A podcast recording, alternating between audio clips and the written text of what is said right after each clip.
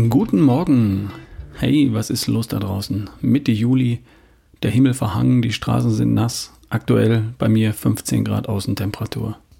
Hm, aber komm, jetzt beklagen wir uns seit 10 Jahren über die globale Erwärmung. Jetzt wird mal kühler geliefert und wir sind auch nicht zufrieden. Machen wir einfach das Beste draus. Ich habe Sonntag Geburtstag und da soll dann auch schon wieder die Sonne scheinen. Also läuft. Reden wir über Brot. Unser täglich Brot. Wir sind eine Brotnation und eine Nation von Erfindern und Tüftlern, oder? Wie wäre es, wenn wir die beiden Dinge verbinden? Ist schon passiert. Genialer Tüftlergeist hat es geschafft, unsere in Generationen entstandene Brotkultur in eine gesunde neue Zeit zu retten.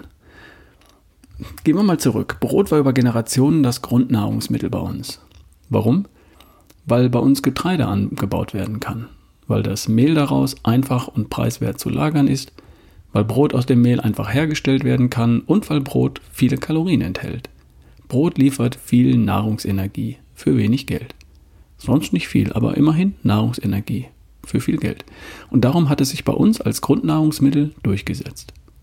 Brot besteht fast zur Hälfte aus Kohlenhydraten, also aus langen Ketten von Glukosemolekülen, also aus Zucker. Mein Vater zum Beispiel hat früher körperlich hart gearbeitet. Was hat der früher mal locht? Der hat den Zucker aus den täglichen Brotmahlzeiten so schnell verbrannt, dass er mit dem Essen kaum hinterherkam. Mein Vater war bis in seine 70er Jahre drahtig und schlank.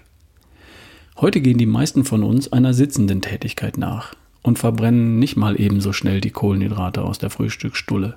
Und mehr als die Hälfte von uns kämpft dann auch gegen die Reserve an Bauch, Po und Beinen.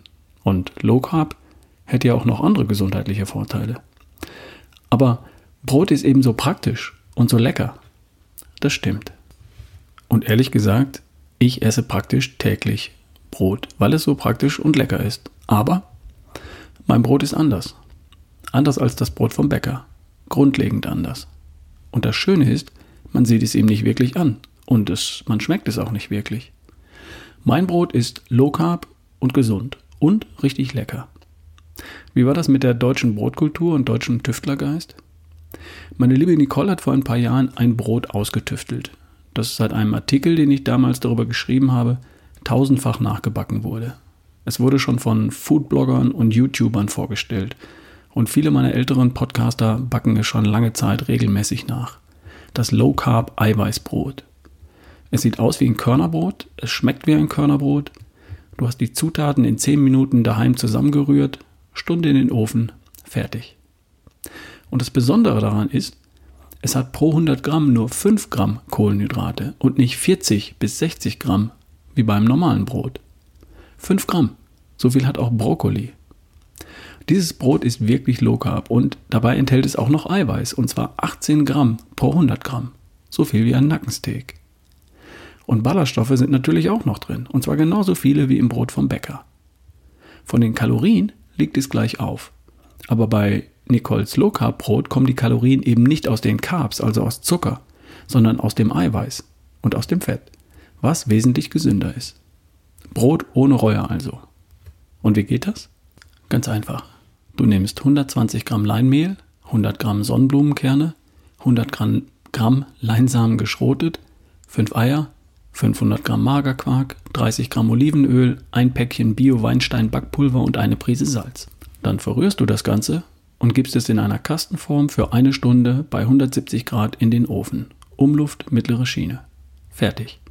Aus der Form nehmen, abkühlen lassen, guten Appetit. Das Einzige, was du beachten solltest, nimm das richtige Leinmehl. Dann wird es schön dunkel und schön brotig. Richtig lecker. Welches Leinmehl, das steht übrigens in diesem besagten Artikel. Wir haben seit Jahren kein anderes Brot im Haus gehabt. Ich habe das auf Reisen mit dabei und viele meiner Coaching-Kunden haben auch komplett umgestellt, weil es einfach lecker und wirklich gesund ist.